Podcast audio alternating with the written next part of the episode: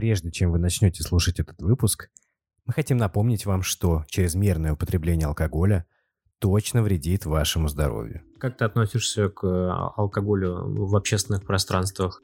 Я замечательно отношусь. Я не считаю, что это какое-то прям серьезное правонарушение. Я, можно сказать, стрит-дринкер э, с большим опытом. Зимой мне, конечно, приятно в баре выпить, а летом меня вообще нет никакого желания находиться внутри какого-то заведения или сидеть в одном месте.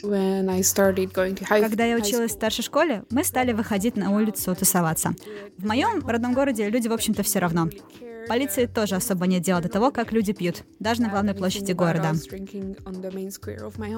Когда я переехала в Будапешт, э, я поняла, что здесь люди тоже любят потусоваться на улице.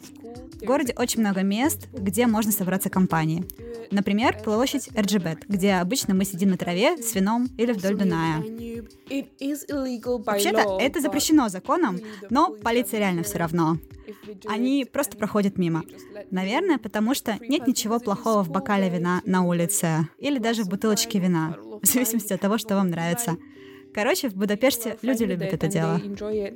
Летом Москва превращается в лучший город Земли и каждый день располагает к встречам с друзьями. Мы, в частности, очень любим э, район Ивановской горки и Большой Спасо-Глинищевский переулок, э, во дворах которого располагается батл-шоп «Догма», питерская комора. Мы с друзьями очень любили приходить туда летом, брать э, пиво в батл-шопе, сидеть во дворе, тусить, играть в бадминтон. Все так происходило до прошлого лета, пока там не появилась полицейская облава, которая всех разогнала. Действительно очень здорово и приятно теплым вечером собраться с друзьями и выпить все вместе на улице вина или холодненького пива. Есть только одна проблема. Законом это запрещено. И получается так, что алкоголь зачастую становился причиной многих конфликтов. Э, это могут быть и какие-то разборки с местным баром, э, жители, которые живут над ним, или даже, например, рейды ОМОНа в какие-нибудь популярные общественные пространства. Сегодня мы хотим попробовать разобраться, кто прав, а кто виноват на барных улицах типа Рубинштейна. Почему яма из классного модного места превратилась в городскую проблему. И можно ли вообще встроить ваш бокал холодненького пива в общественное пространство таким образом, чтобы все остались довольны. Вы слушаете новый выпуск подкаста о городе «Хотели как лучше».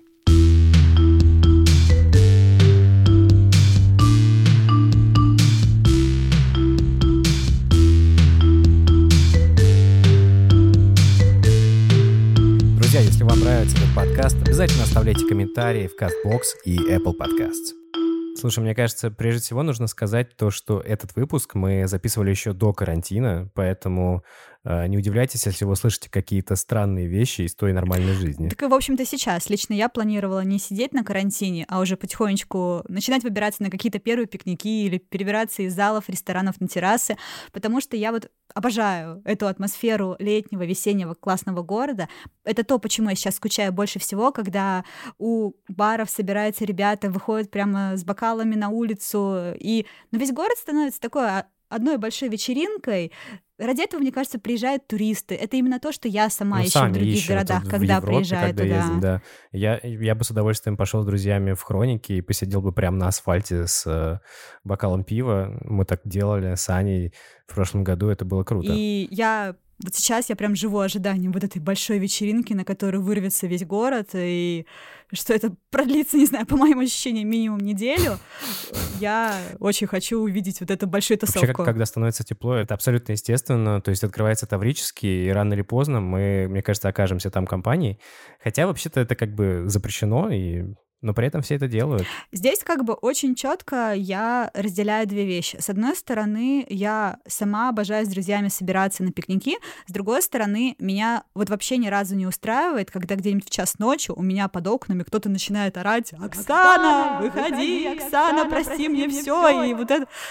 Я не люблю, когда кто-то нарушает порядок, при этом как бы сама я нарушаю закон, когда с друзьями собираюсь, открываю свою бутылку вина таврическом. Ну, то есть ты не нарушаешь свободу другого, наверное, поэтому ты не относишься к этому как-то плохо. Но это очень тонкая грань, и как бы непонятно, кто должен э, оценивать, насколько ты мешаешь другим людям в этот момент. Наверное, не очень приятно, когда вот это вот все употребление алкоголя и все эти шумные вечеринки происходят непосредственно там, где мы живем. Этим недовольны жители улицы Рубинштейна, что вечеринка проходит там, где они хотят спать и в отдыхать. доме, да, на их улице. И примерно то же самое происходило, кстати, у нас в дворе. У нас долгое время прямо вот у входа в нашу парадную стоял теннисный стол, и каждый вечер там собиралась компания молодых ребят. Они не то чтобы как-то там а, были какие-то небезопасные или на кого-то нападали, они просто брали свое пиво и довольно шумно играли в теннис, веселились, смеялись. В какой-то момент этот стол просто пропал, и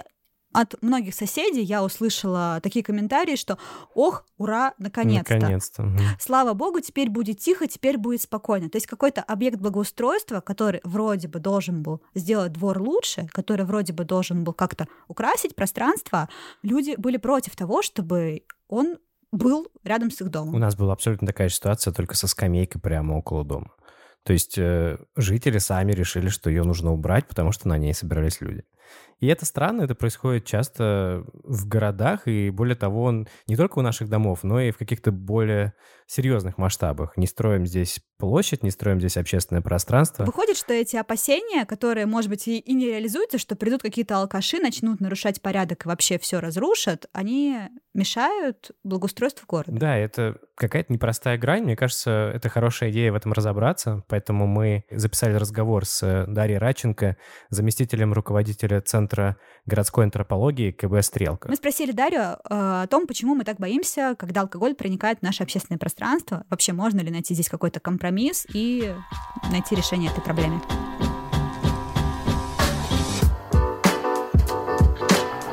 Ценности, которые связаны с нашим разграничением приватного и публичного, поведения в приватном и публичном пространстве, по-видимому, дают некоторый ключ к ответу на вопрос о том, а что, собственно, нам делать с алкоголем в публичном пространстве. Мы уже так привыкли к словосочетанию публичное пространство или общественное пространство, то воспринимаем его как некоторую данность.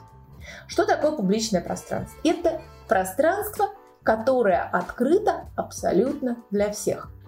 Ну, то есть, например, если вы строите парк и пускаете туда людей по билетам, это уже не совсем публичное пространство. Если вы э, открываете, не знаю, ночной клуб и пускаете туда по дресс-коду, у вас стоит э, какой-то на входе э, телохранитель, который не пускает тех, кто ему не нравится, это тоже не публичное пространство. Что дальше будет происходить, это уже следующий вопрос. В свое время прекрасный исследователь американский Нэнси Фрейзер сформулировала понятие публик и контрпублик. Мы с вами понимаем, что люди, которые живут в городе, очень сильно отличаются по своим интересам, запросам, ценностям и так далее. Э, И интересы этих людей могут не просто различаться, а вступать в некоторый конфликт. И вот под контрпубликами Нэнси Фрейзер как раз понимает вот эти вот множественные э, городские группы, у которых возникают собственные интересы. А вопрос в том, что в городском пространстве эти контрпублики встречаются. И вот задача э, создания такого хорошего городского пространства – это примирение в определенном смысле интересов всех этих контрпублик. В городе Сан-Хосе в Коста-Рике есть такой парк Централь. А, На самом деле это, конечно, не совсем парк, это скорее большая городская площадь с некоторыми зелеными насаждениями. До реконструкции этой площади она как раз была таким очень характерным для западной модели публичного пространства э, городской средой. Там были самые разные люди. Утром туда приходили пенсионеры и общались и во что-то играли. Там обязательно были какие-то уличные торговцы, чистильщики обуви. Туда приходили подростки, молодежь, туда приходили взрослые люди. Там а, отдыхали люди, которые совершали покупки. Ну, то есть вот такое пространство. Понятно, что в какой-то момент городским властям Сан-Хосе вот это все э, торговое разгулье на площади показалось не совсем правильным. ну, как-то действительно, ну, какой-то рынок просто вместо площади. К тому же там, естественно, совершались какие-то мелкие преступления. И вот для того, чтобы как-то эту проблему решить, они предложили простую вещь. Э, реновировать площадь, убрать оттуда скамейки. Что произошло? Площадь стала, конечно, очень красивая, как с картинки. Это тот самый случай, когда э, рендер был воплощен полностью. Но поскольку там не стало скамеек, там не стало пенсионеров и уличных торговцев. То есть утром и днем эта площадь оказалась пустынной. И вот тут вот начинается проблема. Что такое безопасность в общественном пространстве? Оказывается, безопасность – это не та ситуация, когда на каждом дереве висит по камере, а вокруг беспрестанно патрулируют полицейские. Безопасно мы чувствуем себя с вами, когда мы находимся в месте, где есть другие люди, где нас видно.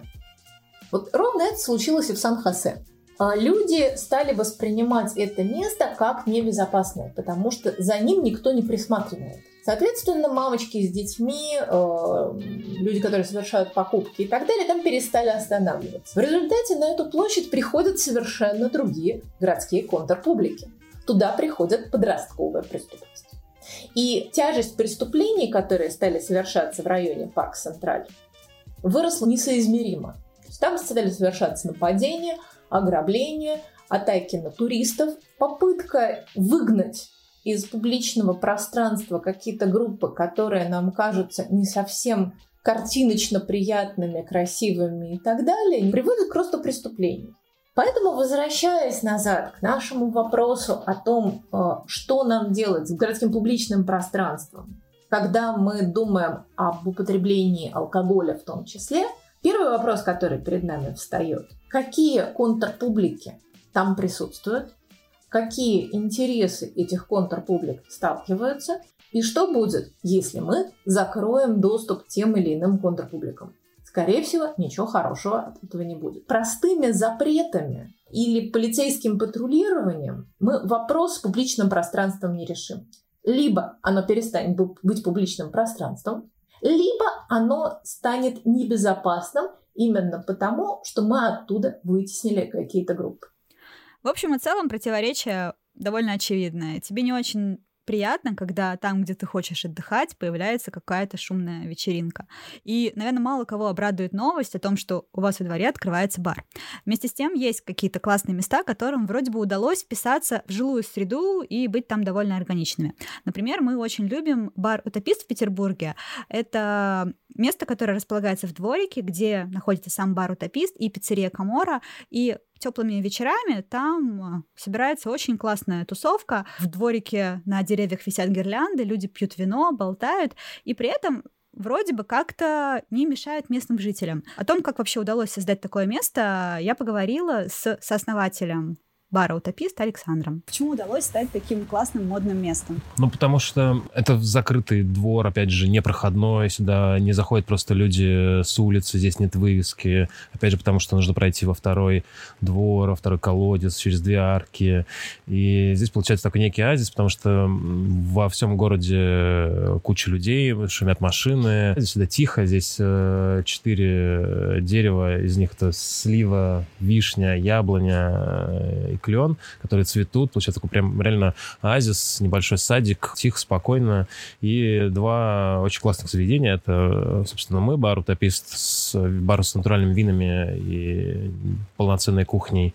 И наши соседи «Камора Пицца». Это пицца с э, крафтовым пивом. Поэтому это классный симбиоз э, просто в такой, на такой площадке. То есть вот результат, тот дворик, который мы здесь имеем, это как раз-таки результат вашего сотрудничества, вашей дружбы, утописта и Камора. Да, да, да. Но, опять же, первым здесь э, появились Камора. Вот, они задали вектор движения, мы лишь подхватили. А, опишите такого как типичного портрет посетителя утописта. Кто этот? это?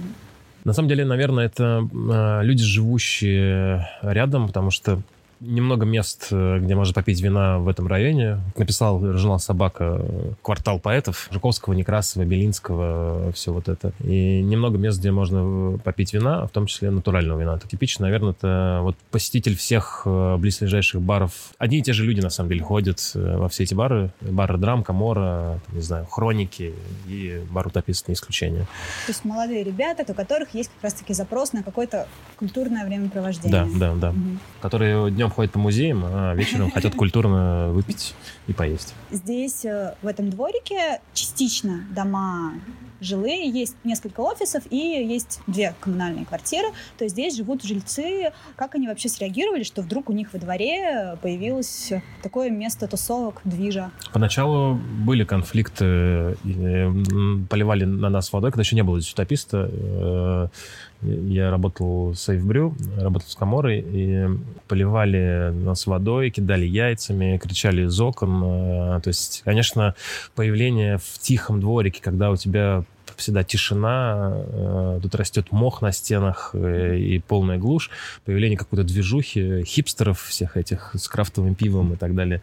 Для соседей был немножко шок, поэтому они сначала сопротивлялись, писали какие-то жалобы, но нам удалось договориться, что все-таки мы Здесь все-таки все равно будет происходить какая-то движуха, потому что э, коммерческая недвижимость, здесь все равно что-то будет происходить. Нам удалось найти какой-то общий язык, что мы работаем только до 11 вечера, мы стараемся не шуметь, у нас не играет музыка во дворе, mm-hmm. не жгем барбекю, не коптим тут мясо, вот, а тихо, спокойно на террасе люди отдыхают. И, и более того, некоторые жильцы сами приходят сюда mm-hmm. спокойно посидеть, они оценили И, вино, и вино, и пиццу, и атмосферу этого двора. Ну, то есть у вас основная договоренность, что в 11, я насколько сама была, в 11 выключается гирлянда, да. И всех как-то не то чтобы прогонять, но просит быть э, потише да, и как-то да. уже следить. Ну, мы прям, да, без, э, где-то в половину 11, без 15-11 начинаем всех предупреждать, что в 11 часов мы э, вынуждены прикрыть. И в этом есть своя магия, что в 11, конечно, в 10 часов начинается обычно самый такой пик посадки, больше всех людей, все выбрались,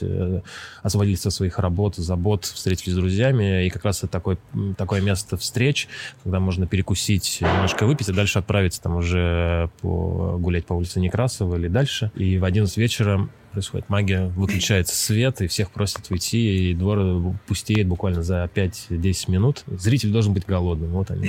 Немножко ходишь сюда голодным и хочешь вернуться еще. То есть да. никто не напивается до беспамятства, не валяется, не вызывает там уже автоматически такси, чтобы доехать до дома или что-то такое не происходит. Все как бы немножко голодные, заряженные, идут дальше проводить свой досуг. А что, на ваш взгляд, уже с вашим опытом а, можно, нужно делать, чтобы соседство алкоголя и общество, и общественных пространств не вызывало каких-то критичных ситуаций, чтобы это все происходило безопасно, чтобы не было вот никаких проблем, связанных с этим. Правильная работа вообще в целом с общественным пространством, когда ты понимаешь, что в одном углу у тебя сидит э, кофейня, во втором углу у тебя сидит, там, условно, пиццерия, а в третьем магазин э, с вещами. То есть это правильное распределение э, арендаторов на своих площадях. Правильное вообще понимание, как должно функционировать все пространство целиком. То есть потому что пространство это, это большой организм. Раздели, разделить активности по-разному. Да, главное разделить активности, понять. То есть нельзя запихать в каждый угол по бару, и, конечно, тогда начнется э, постоянно пьянка, куча людей и так далее. То есть э, хороший пример наш двор, из-за того, что здесь всего два заведения, у нас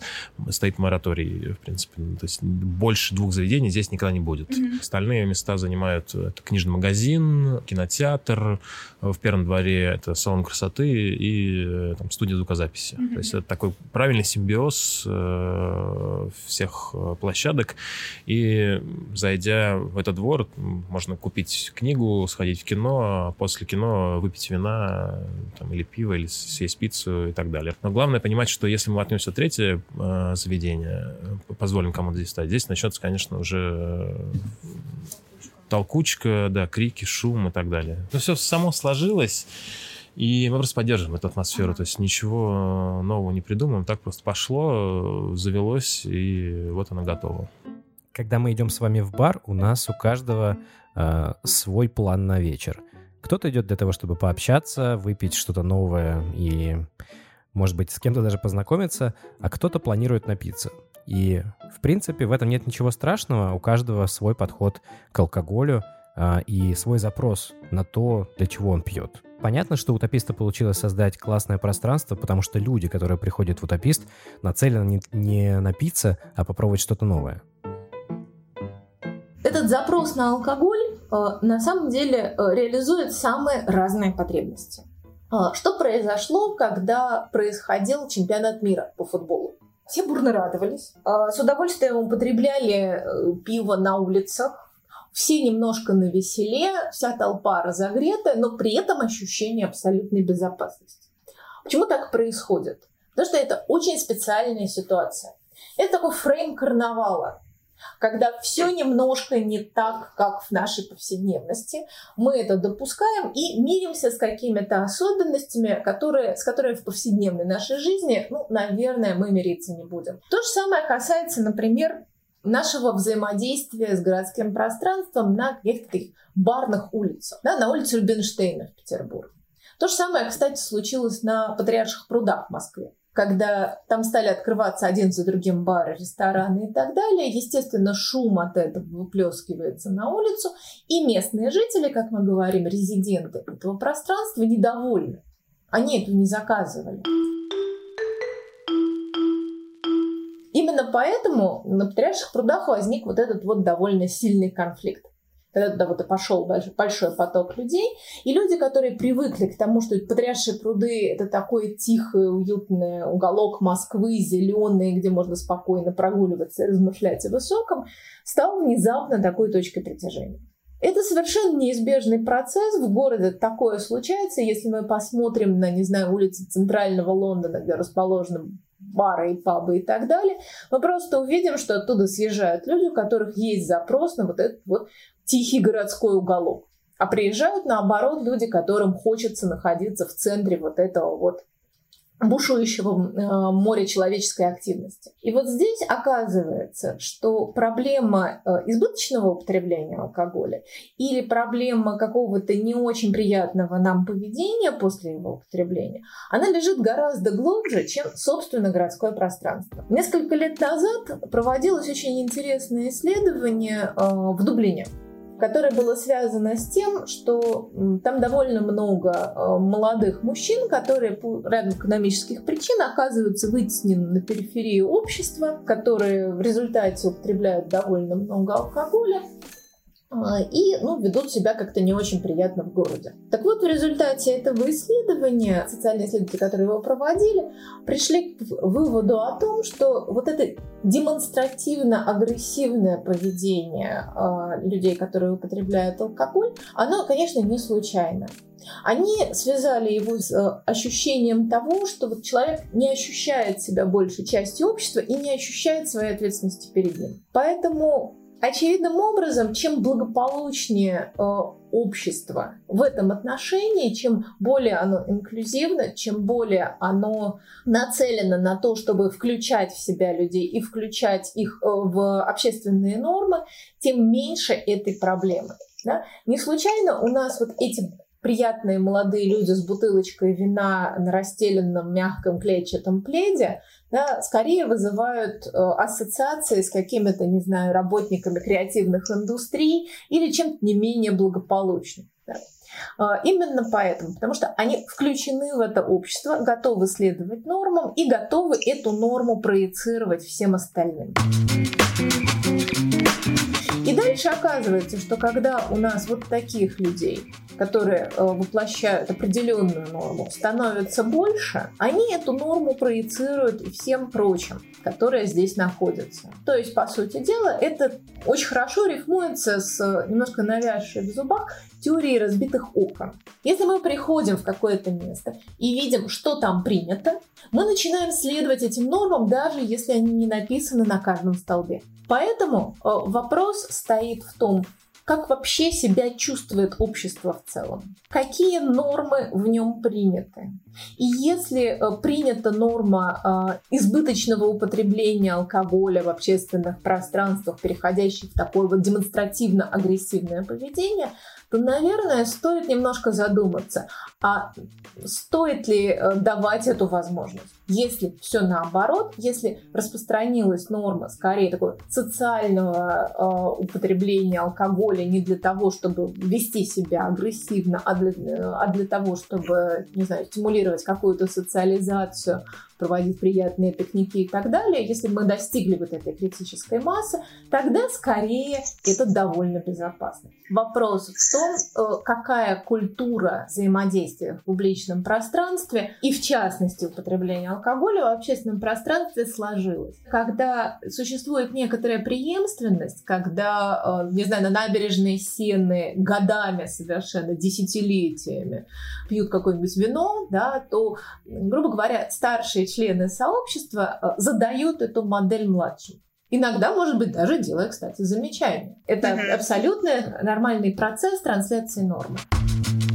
Думаю, тут есть два важных момента. Оля из Парижа рассказала нам, почему алкоголь в общественных пространствах для парижан — это обычное Первый дело. момент — это, в принципе, что культура распития вина, она очень такая красивая, эстетичная, богатая, и картинка, которую она передает, никак не связано с тем, что это какой-то алкоголизм, это плохо. То есть репутация у вина довольно красивая, хорошая. А второй момент это то, что, в принципе, во Франции к этому очень легко относятся и эстетично к этому относятся, я бы сказала. То есть, когда распивают вино и, в принципе, какие-то пикники, любые, любое действие в жизни французов, именно поэтому у них есть арт-де-вивр, люди, идя на пикник, они, не знаю, берут красивые бокалы настоящие, есть какой-то красивый штопор, они раскрывают плед, корзинка, то есть это выглядит очень красиво, очень культурно, словно с картин Мане, поэтому, наверное, это не вызывает такого какого-то отторжения. Люди к этому привыкли, люди к этому спокойно совершенно относятся, и для них нет никакого такого диссонанса в том, что рядом бегают дети, и они это видят. Для них это нормально, и после дети вырастают с пониманием того, что в этом нет ничего плохого, вот так вот сесть, выпить с друзьями на набережной сено, культурно, наслаждаясь жизнью. Когда этой традиции нет, она разрушена или не сложилась в принципе. А, когда вот что-то произошло на этом пути, вот здесь начинаются проблемы, потому что мы должны дождаться складывания новой нормы. Вообще, лично у меня есть ощущение, что эта норма, во всяком случае в больших городах, уже начинает складываться. Мы путешествуем, видим, как происходит это в других больших городах, видим, что в этом нет ничего страшного, если это культурно. И более того, кажется, что люди больше интересуются тем, что они пьют, как они пьют, они просто пытаются напиться. А сама культура употребления алкоголя, она меняется вот хотя бы за то время, что работает утопист? Уже, я так, насколько понимаю, два летних сезона Втор, второй летний сезон сейчас пойдет, начнется только. Нам чуть, чуть больше года. А, культура меняется, конечно. А, крафтовое пиво перестало быть каким-то тоже модным и вообще называться там крафтовым. Оно стало просто пивом. И классно выпить что-то интересное, кислое, кисло-соленое, там, два раза хмеленое и так далее. И, конечно же, натуральные вина. Люди стали... Э, Все больше людей пьют натуральное вино. Оно же тоже совершенно бывает разным. И по вкусу, и более тонкое, или наоборот, э, мутное, нефильтрованное оранжевое, есть запрос на это. То люди... есть люди заинтересованы во вкусе больше, начинают проявлять запрос на хороший алкоголь, и все меньше встает цель просто получить веселье. Да, да, конечно, конечно. Все, все, все хотят больше вкусов, больше истории, больше культуры в напитках, в еде. То, зачем мы раньше ездили в Европу, теперь у нас, э, в принципе, на каждом углу в, городе, в нашем городе. Недалеко от моего дома есть бар, который называется «Пивная культура». Фактически это небольшой магазин с пивом, совершенно из разных стран мира, и при этом еще и бар. Они называются бар Outpost. Находятся они в жилом доме, как я уже сказал, и я решил поговорить с владельцем Сашей о том, кто их клиенты и почему люди приходят к ним и покупают пиво по 300 рублей за маленькую бутылочку, а не в соседнем магазине «Перекресток» напротив. Здесь, опять-таки, это вот э, к способу употребления. Вот «Перекресток», допустим, и мы. Uh-huh. Потому что э, если человек нужно просто вот пиво, ну, светлое, налить нефильтрованное, живое, вот, он идет туда. Если э, человек хочет чуть копнуть разобраться, расширить кругозор, то есть ни, ни, ничто из этого неплохо. То есть есть такая манера употребления, человек может вино пьет всегда, и пиво ему как бы, ну, не его напиток. бармены у нас подкованы очень в этом сильно. Вот. И, по сути, они являются пивными сомелье, то есть они, в принципе, могут все рассказать. А вот про расширить кругозор э, ты сказал. Сейчас есть какое-то ощущение, что в целом культура отношения к э, алкоголю меняется или Да. к пиву с точки зрения пива? Люди получают больше знаний об этом, ну и, соответственно, естественно, чем ты больше получаешь знаний, тем ты больше разбираешься, тем более осознанно подходишь к тому, что ты выбираешь. Напиток, как вино, как любой алкоголь, он столовый, то есть бывает, э, б- бывает на, на каждый день есть там некие там праздничные вещи, дорогие, там, подарочные. Поэтому, не знаю, отношение к алкоголю изменилось ли. Ну, если сравнить с каким-то, не знаю, 10 лет назад, например. Ну, с пивом, конечно, потому что банально пиво появилось гораздо больше разного. Это как бы 100%. И вот эти вот независимые пивоварни, они и в ритейл попадают, те пивоварни, которые могут себе это позволить, потому что э, в сети попасть достаточно тяжело. А сейчас, да, из-за того, что появляется просто э, много нового интересного появилось, и появились специалисты, профессионалы, собственно, заведения специализированные, конечно, уровень э, знаний в целом, он, конечно, растет. Да, люди, наверное, еще как-то привыкают к хорошему. Это очень хорошо, и мы стараемся очень им в этом помочь. У нас была, вернее, такая традиция, мы по понедельникам делали дегу- дегустацию здесь, Мгм. люди приходят, в 7 часов у нас дегустация нового сорта. Бармен рассказывает про него, люди дегустируют. Вот сейчас на месте пить нельзя, мы, значит, сделаем по-другому. Вот мы проводим опрос, выбираем из двух сортов, вот, первые три человека после семи, которые приходят, они получают бутылочку, дома пробуют, ну, сегодня написали отзыв. Да, я видел, что у вас в чате даже пишут э, Да, обзоры на пиво. Так вот, ну, собственно, мы и просим. То есть мы выдаем домашнюю дегустацию и очень благодарны, если кто-то, э, продегустировав, что-то э, нам напишет. Ну, и не только нам, а и всем остальным. А у вас бывали какие-то проблемы с соседями или, или нет? С соседями проблем у нас здесь не было, я думаю, что так и не вспомнить никогда. Вот, мы сделали 30 сантиметров звукоизоляции. Да. И во втором нашем баре на Варшавской то же самое. Как бы, там, когда мы делали ремонт, нам говорили, что, ребят, давайте как бы, вечером не шуметь, но, в общем, тут же пред- предупредили строителей, и все было хорошо. Мы летом выставляли здесь э, столик, два, на улицу, ну, складные просто. Вот. Ну, какие-то добрые люди вот нажаловались, не понравилось. Ну, управляющая компания позвонила, мы убрали. Культура все-таки, хоть и пивная, но она культура. У нас вот тут наклейка висит, что под окнами люди не курили. Мы все-таки за то, что это место, где сюда люди с детьми приходят. Ну, реально. Вот. То есть э, от мамочек, которые там, и папочек, которые днем вот гуляют просто с колясками, там заходят, там, берут с собой, либо вот здесь, вот, просто видел, там две мамаши пришли, по вишневому выпили, пошли гулять. Ну, то есть это культурное место, нигде там люди в обуви стучат об стола. Ну, Мне, мне очень понравилась мысль, что алкоголь и культура, что они как-то могут быть вместе, и это нормально. Это абсолютно нормально, потому что у нас э, один из пунктов как бы нашей, ну, можно сказать, там, философии, мировоззрения, что мы за осознанное потребление. То есть, если человеку нужен, нужна крепость, он идет, покупает водку. Если ему нужна крепость, но пивная, ну, чтобы как бы там торкнуло, простите за жаргон, вот, он опять-таки идет, берет полторашку себе охоту крепкой. Здесь тоже есть крепкие сорта, но опять-таки их не пьют, чтобы напиться. Ну, то есть разные люди бывают, но в основном это все-таки про вкус. Те, ну, не за градусами, короче. Сюда приходят. Но и эта норма не возникает на пустом месте. Она всегда связана с более широкими социальными установками. Например, агрессивная маскулинность — это не то, что мы приветствуем. То есть э, алкоголь, он не существует в вакууме. Это всего лишь очень небольшая часть социальных норм и установок, которые в этом обществе есть. А, И вот сейчас, по-видимому, мы дрейфуем в сторону вот этого менее агрессивного, более толерантного поведения. И, возможно, это решает в какой-то момент проблему. Другое дело, что происходит э, с общественными пространствами даже тогда, когда эта норма в принципе есть. Э, Случай с патриаршами и отчасти кейс Хохловской площади довольно красноречивый. И патриаршие пруды за счет того, что там вот развелся такой кластер ресторанно-барный, и Хохловская площадь за счет того, что там было создано такое общественное пространство, которое располагает к взаимодействию, оказались объектом некоторого избыточного давления. Таких пространств даже в Москве очень мало. Ну, существенно меньше, чем, например, в том же Париже или Лондоне, о которых мы э, немножко упоминали. Поэтому происходит следующее Когда возникает такой кластер или такое общественное пространство, туда идет поток. Вот ровно тот случай, который возник на, в момент открытия парка Зарядье. Как только его открыли, туда хлынул поток. Да, в результате вместо такого расслабленного, приятного парка мы получили место, где идет поток туристов, просто чуть ли не в затылочек, э, дыша друг другу на этих узких дорожках, в результате и вытаптывания травы и все остальные неприятные последствия, которые были после открытия. Потом этот поток, конечно, схлынул, потому что все-таки место утратило прелесть новизны, но все равно осталось довольно существенной точкой притяжения для туристов, но и для москвичей в том числе. Да, люди туда едут. Создается некоторое избыточное давление.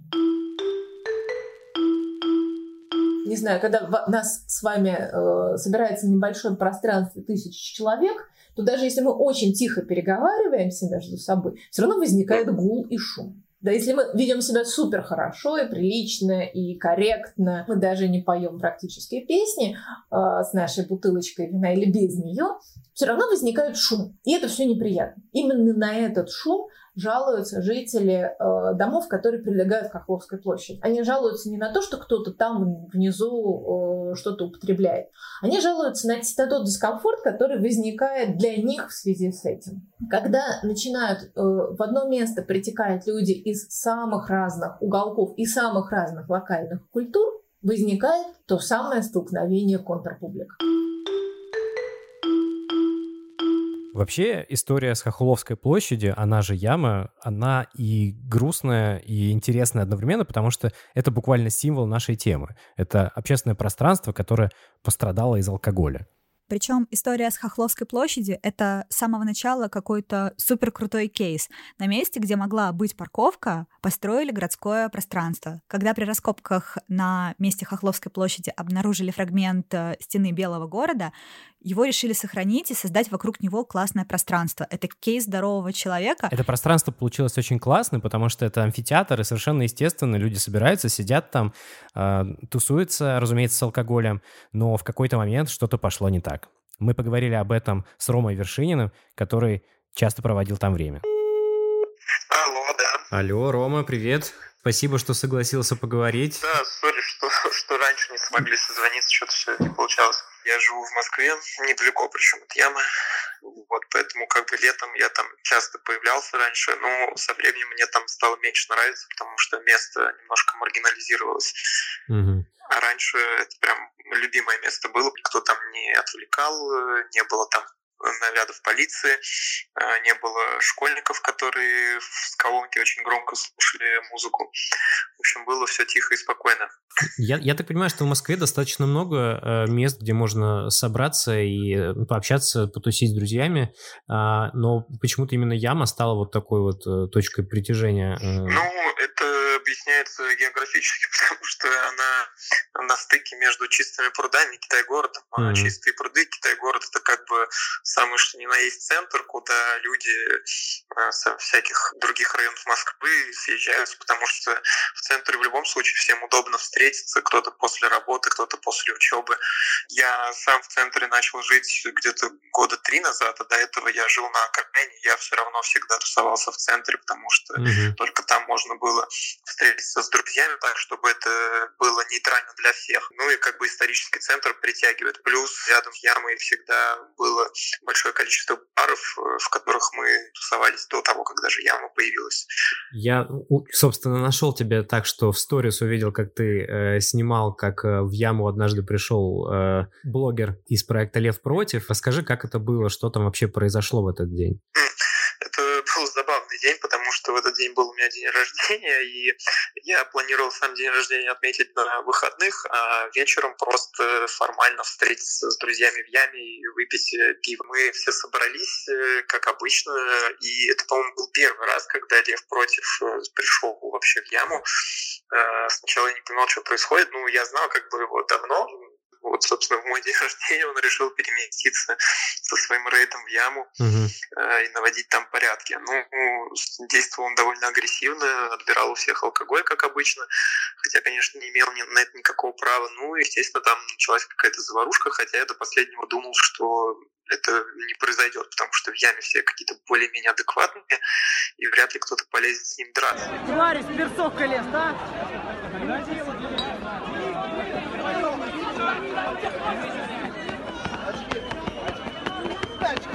В принципе, вроде бы никто в открытую не лез с ним драться, но все равно какой-то конфликт там завязался, и кто-то, ну, они распылили перцовый баллон, э, половина э, сидящих э, в яме были вынуждены убежать оттуда, потому что там кого-то залили, кто-то побежал в магазин за молоком вымывать глаза пострадавшим.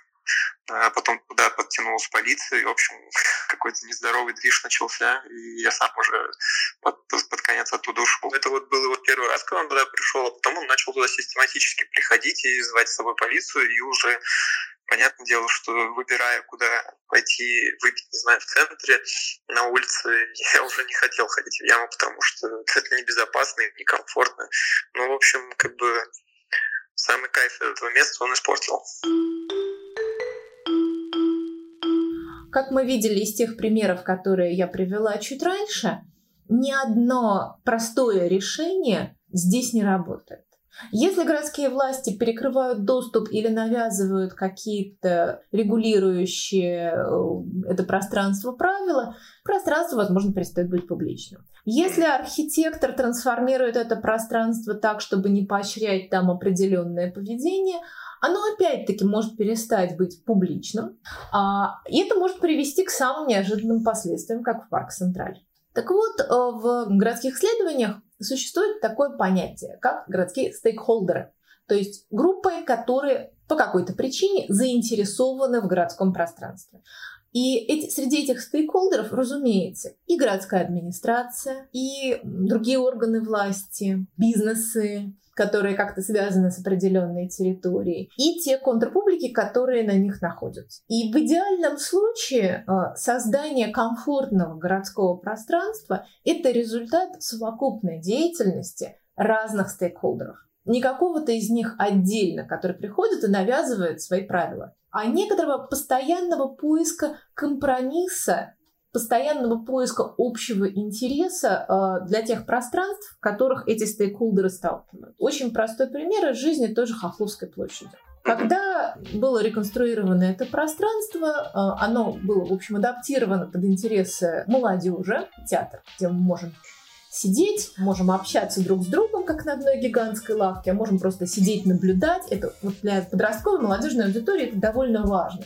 Можем, наоборот, выйти на всеобщее обозрение на эту импровизированную сцену и так далее. Так туда приходит очень определенная публика. Окрестная молодежь, студенты ближайших вузов и так далее, старшие школьники.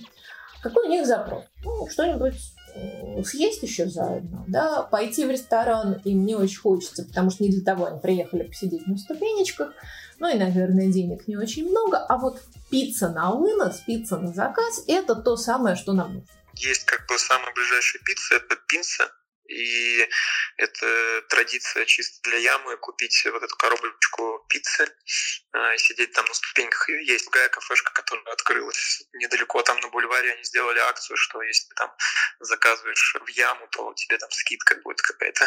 Но пицца — это коробка. Она продается в довольно большой картонной коробке. Ее не запихнешь в стандартную урну. В результате что получается? Возникает какой-то лишний совершенно мусор. Это пространство становится не очень приятным, потому что, ну, конечно, нам не очень хочется сидеть в замусоренном пространстве. Оно э, как-то у нас в голове ассоциируется с чем-то деликвентным, с чем-то неправильным, ненормативным, может быть, преступным. Какое решение простое возникает? Спонтанно. Не потому, что э, городская власть пришла, погрозила кому-то пальцем и сказала, так, все быстро убрать, все подмести э, и желательно ходить строем. Владельцы вот этих бизнесов, которые продают пиццу, устанавливают там специальные контейнеры для коробок из-под пиццы. За свой счет. За свой счет их опорожняют. В результате все в порядке. Пиццу все едят, все довольны, складывают эти коробки в контейнеры, контейнеры уже увозятся, и вот этих гор мусора не возникает. Когда городское пространство живое, и э, люди нацелены на то, чтобы идти навстречу друг другу для того, чтобы сохранить его живым, для того, чтобы приятно себя чувствовать, когда они готовы выходить на какие-то переговоры, которые могут быть иногда не очень приятными, не очень простыми, э, вот тогда все срабатывает у, например, городской администрации часто бывает искушение решить сложную проблему простыми методами. Да, взять, все закрыть. Поставить забор, всех пускать по билетам э, с 10 утра до 7 вечера. Но это плохое решение именно потому, что оно разрушает публичное пространство, превращает все это в какое-то частное полузакрытое пространство, которое будет жить по совершенно другим законам. Становление общественного пространства – это дело рук всех абсолютно, кто в нем заинтересован. Если мы хотим, чтобы что-то хорошее происходило в городе, мы, да, должны прилагать к этому определенные усилия.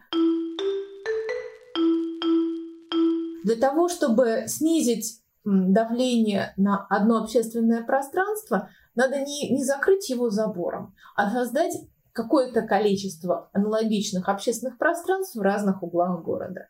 Для того, чтобы развивать определенную культуру поведения в этих общественных пространствах, тоже недостаточно повесить на столбы правила и представить полицейского к каждой веселящейся компании. Нужно решать какие-то социальные проблемы, связанные с вот этим вот производством определенного типа неприятного, возможно, поведения в общественных пространствах. Какие-то вещи действительно можно решить локально, посадив людей за стол переговоров, промодерировав этот процесс. Но это все равно немножко паллиативное решение. Да? Мы решили в какой-то точке А, что мы делаем в этом месте, э, в точке Б вспыхивает все снова. Поэтому, э, как антрополог, я могу сказать только о том, что мы должны всегда смотреть на то, что стоит за определенным поведением, какие проблемы, какие ценности, какие запросы, и пытаться найти отклик не на э, сиюминутное такое вот, а я хочу то-то и то-то, а на вот эти вызовы и запросы, которые лежат в основе этого поведения.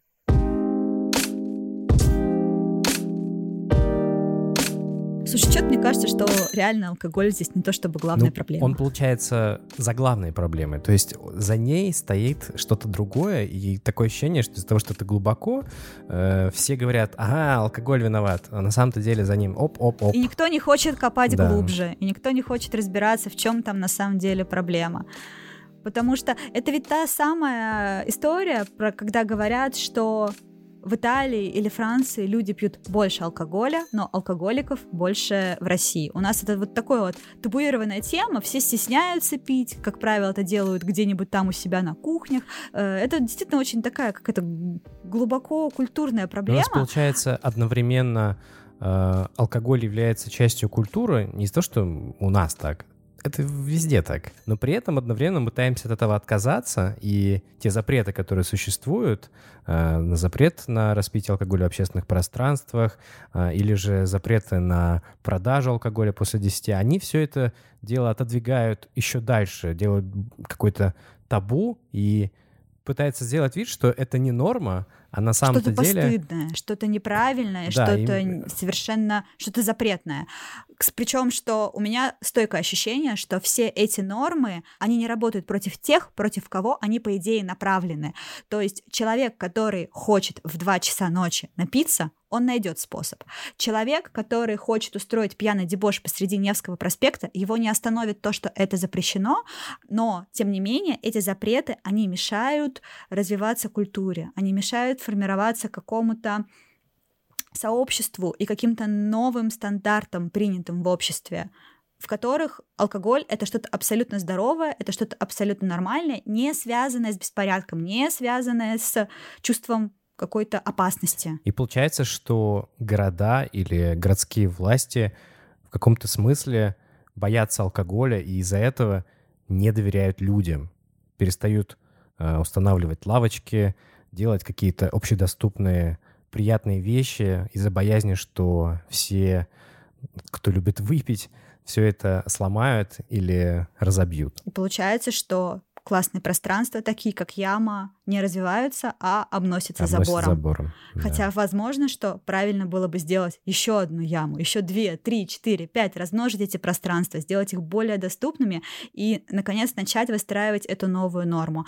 Мы причем видим, что действительно культура развивается, что у все большего Ну, это числа... нам так с тобой кажется. В нашем круге она развивается, и у нас как будто так- эта норма уже устоялась, поэтому для нас с тобой эта проблема окажется решенной на самом-то деле в каком-то смысле. Наверное, нам действительно нужно просто дождаться того момента, когда количество людей, для которых алкоголь — это не проблема, а просто абсолютно безопасный, приятный способ провести время, станет нормальным. Подписывайтесь на нас во всех социальных сетях, слушайте нас в Apple Podcasts, э, CastBox, YouTube и даже SoundCloud. Обязательно оставляйте ваши комментарии, мы их все читаем. Максим, я очень хочу пойти сходить с тобой в бар.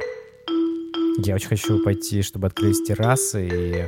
или, может быть, мы сходили, например, в Утопист. Я очень хочу сходить в утопист. Мы это обязательно сделаем. До встречи в новых выпусках, друзья. Всем пока. Всем пока.